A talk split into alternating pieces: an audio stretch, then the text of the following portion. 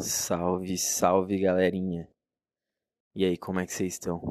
Quem é vivo sempre aparece, né? Tô de volta aí para gravar algumas coisinhas para vocês. Realmente tinha deixado o podcast bem, bem, bem, bem, bem de lado, galera, porque realmente não tava vindo muita coisa na cabeça. Eu não queria. Eu não sou de postar por postar. Sempre venho aqui para falar alguma coisa para agregar, alguma coisa que está acontecendo na minha vida, alguma reflexão para que vocês possam evoluir junto comigo. Galera, hoje o tema em específico é sobre coisas tóxicas que vem acontecendo na vida de todo mundo com relação a influencers caga regra. Eu acho que se você tem TikTok, se você tem Instagram, principalmente, você já topou com esse tipo de, de influencer que, mano, ele dita todas as regras sobre o tipo de pessoa que você deve se relacionar, que tipo de amigo você deve ter, como você deve agir e etc.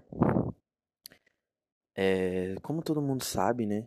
Acho que a maioria que me acompanha aqui sabe eu participei do movimento P-Way lá no comecinho de 2012, depois na ascensão em 2016, até acabar, entre aspas, né? Porque o, movimento não é que eu acho que ele acabou, mas ele cindiu em, em duas vertentes, né? Que às vezes pega uma coisa de dali, uma coisa dali, mas acho que a vertente mais à direita seria o desenvolvimento pessoal masculino e a esquerda seria Red Pill, né?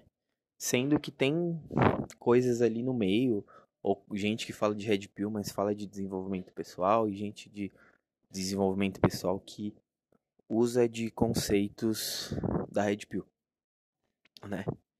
E assim, Red Pill é o exemplo maior dos caga-regras, né? Os caras tiram estudos da bunda, assim. Os caras que têm pouca ou nenhuma vivência de, de relacionamentos saudáveis. E eles ficam colocando ideias tóxicas na cabeça das pessoas. E, cara, ultimamente eu comecei a perceber como isso me afeta.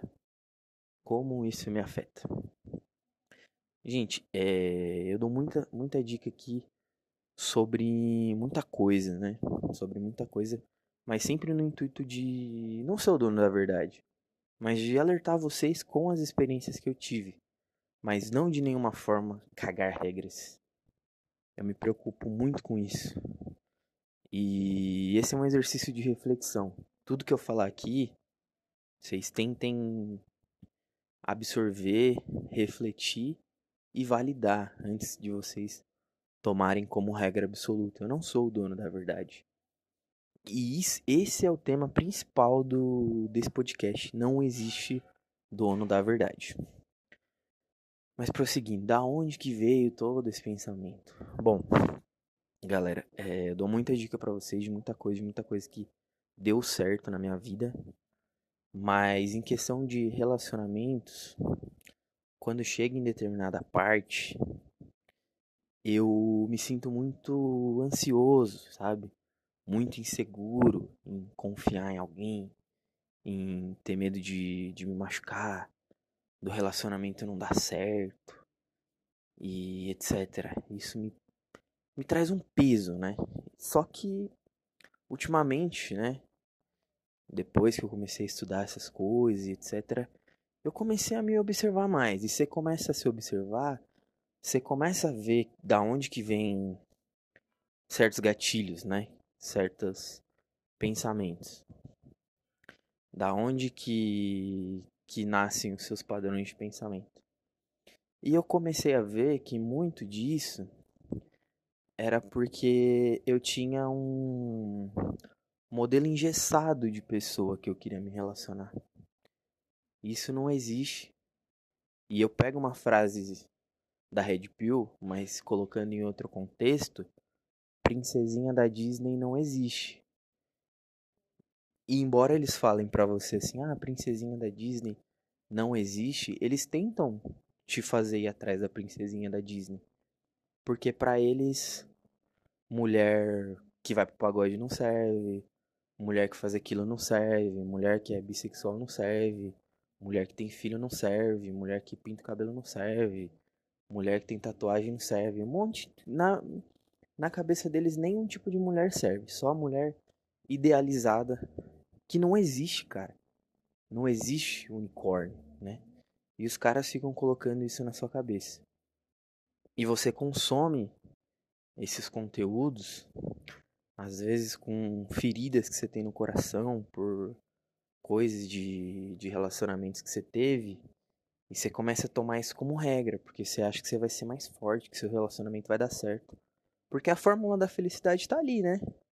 Pô, se o cara tá falando pra mim, cara que tem um monte de inscritos aí, tá falando pra mim que dá certo, que, pô, que ele tá falando pra mim todas as características possíveis de uma mulher errada, cara, não tem mais como eu me frustrar, cara. É só, é só eu seguir a cartilha, mano. Tá aqui, é científico. Científico, né? Da puta que pariu, porque não tem base científica. Mas vamos lá. É, vou fazer uma recomendação aqui para vocês. Procurem um canal chamado Nós da Questão. É de um psicólogo, um psicólogo, sim, excelente, excelente. E ele tem muito vídeo sobre como como se relacionar com as pessoas, só que de uma forma saudável, de uma forma que vai fazer bem para você e vai fazer bem para outra pessoa. Porque a galerinha do caga regra eles ensinam a gente a se relacionar, mas de uma forma tóxica, tóxica, não tem outra palavra para falar. É, você não pode ceder, você tem que deixar de responder, você tem que ter um monte de gente no seu pé, você tem que ter o, o ego maior que o da pessoa, você tem que ferir o ego da pessoa, você tem que deixar a pessoa com saudade de propósito, você tem, tem que fazer a pessoa se sentir mal, se a pessoa errar, você tem que meter o pé, a pessoa errar é sem perdão, e cara, isso não existe, mano. Isso não existe. Eu tava. Tava refletindo sobre isso, mano. Porque assim. Recentemente eu gostei, comecei a gostar de uma menina e tal. E a gente quase deu os primeiros passos pra ter um relacionamento. Mas não deu certo. E. Eu comecei a refletir por que que eu tava tendo relacionamentos tão efêmeros, assim, tão superficiais na essência, né? Eu comecei a ver que era isso, tá ligado? Eu tava usando uma régua que não era minha, não tava me permitindo viver as paradas, eu não tava permitindo que as pessoas errassem, que as pessoas fossem quem elas fossem. E eu simplesmente cortava da minha vida, sabe? Isso não significa que, pô, eu não tenho que ter abundância na minha vida, eu não tenho que tentar ser um cara melhor, me relacionar com pessoas melhores, não é isso. Mas eu acho que tanto os homens quanto as mulheres eles estão estão aprendendo a a idealizar pessoas que não existem, mano. Não existem. Por isso que tá todo mundo frustrado, maluco. Ninguém dá o braço a torcer, mano. Ninguém cede, velho. E relacionamento é ceder, mano. Sabe? Relacionamento é ceder, é ser vulnerável ao outro. Tá ligado? A gente cria muita barreira, principalmente se a gente tiver históricos ruins de relacionamento, igual eu tenho, igual algumas pessoas têm, mas mano, se a gente não não se permitir ser vulnerável, a gente não vai ter nada. Tá ligado? A gente vem pro mundo pra para se relacionar, independente do que você acredite, saca? E os caga-regras, eles impedem a gente de ter esse tipo de coisa. E qual que é a característica principal, as duas, né, as duas características principais dos caga-regras mais famosos que eu conheço? Adivinha só, vou dar 3 segundos para vocês pensarem. Pensou? Cara, a primeira característica, eles não são psicólogos. Ah, mano, o psicólogo ele estudou, ele, ele viu centenas de pessoas na frente dele tendo problemas de relação. Ele sabe como fazer você se relacionar melhor com as outras pessoas. E chega um, um Zé Ninguém aleatório que não sabe sobre relação contigo mesmo, não sabe relação com os outros e ele começa a cagar regra. Segunda regra: todos os caga-regras, ou pelo menos os mais famosos, não têm relacionamento. Pode olhar, mano, pode olhar. Os caras aí, se eles têm namorada, pelo menos os sinceros, tá? Porque tem muito cara aí que é visto como Deus, como o, o pica dos relacionamentos, não sei o que, mas o cara é um personagem. O cara não é aquilo ali que você tá vendo. O mais famoso deles, que eu posso afirmar, Breyer. Breyer e o Emiliano Waite, Emiliano White, alguma coisa assim. Os caras são personagens. Eles estão ali para viralizar e para ganhar dinheiro em cima de você que está consumindo esse tipo de conteúdo. O conteúdo dele é totalmente uma merda? Não. Eu, eu acompanhei por um tempo o Telegram do, do Breyer tinha algumas coisinhas ali que o Breyer falava que, pô, era interessante, sim. Mas esse negócio dele de, de odiar gorda, de viva estética, não sei o que, cara, é um personagem. A, assumo pra você que, que ele não é, não é isso. Que é prova maior, ver os vídeos dele quando ele começou a entrar na na maçã, eu ia falar maçã maromba, é mansão maromba. Cara, ali você vê o que, o que, é o Breyer. Ele é aquele cara ali, mano. É um cara, e que eu tenho certeza, ele é um cara família, mano. Ele é um cara família. Tô falando pra vocês. Talvez ele não namore agora e etc, mas ele é um cara família.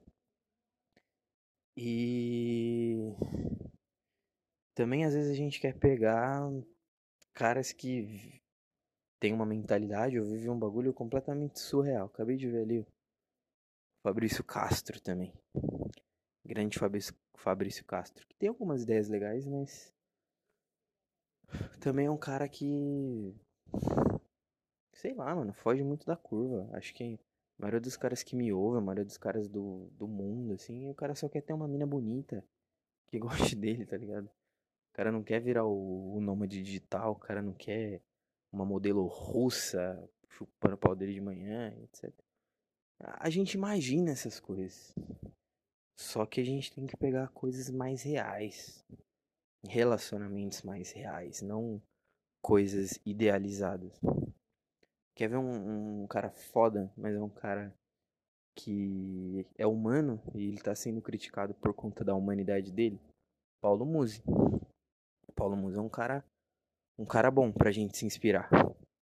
Porque a gente vê muita coisa boa nele, o cara, mano, o cara é um super-homem, né? Mas o cara é humano também, mano. Você vê muita coisa nele, muita coisa que ele é cancelado, que ele é criticado, porque o cara é humano, o cara erra, tá ligado? E não é o que muitos coaches tentam passar. Eles tentam passar uma imagem de perfeição e cagar regras para você que não serão verdadeiras. Agora você olha um cara como o músico, é um cara foda, mas o cara tem tem esposa, o cara apaixonadíssimo. Tem gente que chama até ele de beta, cara. Mano, você já, já parou pra imaginar? Tipo, o nível que o Paulo Musi é pra ele ser chamado de beta, tá ligado? É, é muito louco, é muito louco. Não, é, não é que o cara é beta porque ele gosta da esposa, porque ele tem uma família, ou porque ele respondeu um hater no Twitter. Até porque nesse negócio do hater aí eu acredito muito que seja marketing, tá? O, o ele é muito marqueteiro nesse negócio de Twitter. Vocês que não fica ligeiro não. Mas enfim. Mesmo que seja, o cara é humano, velho. Que, se você der um piti, se você não teve inteligência emocional e etc, é completamente normal, mano. Você não vai ser perfeito o tempo todo.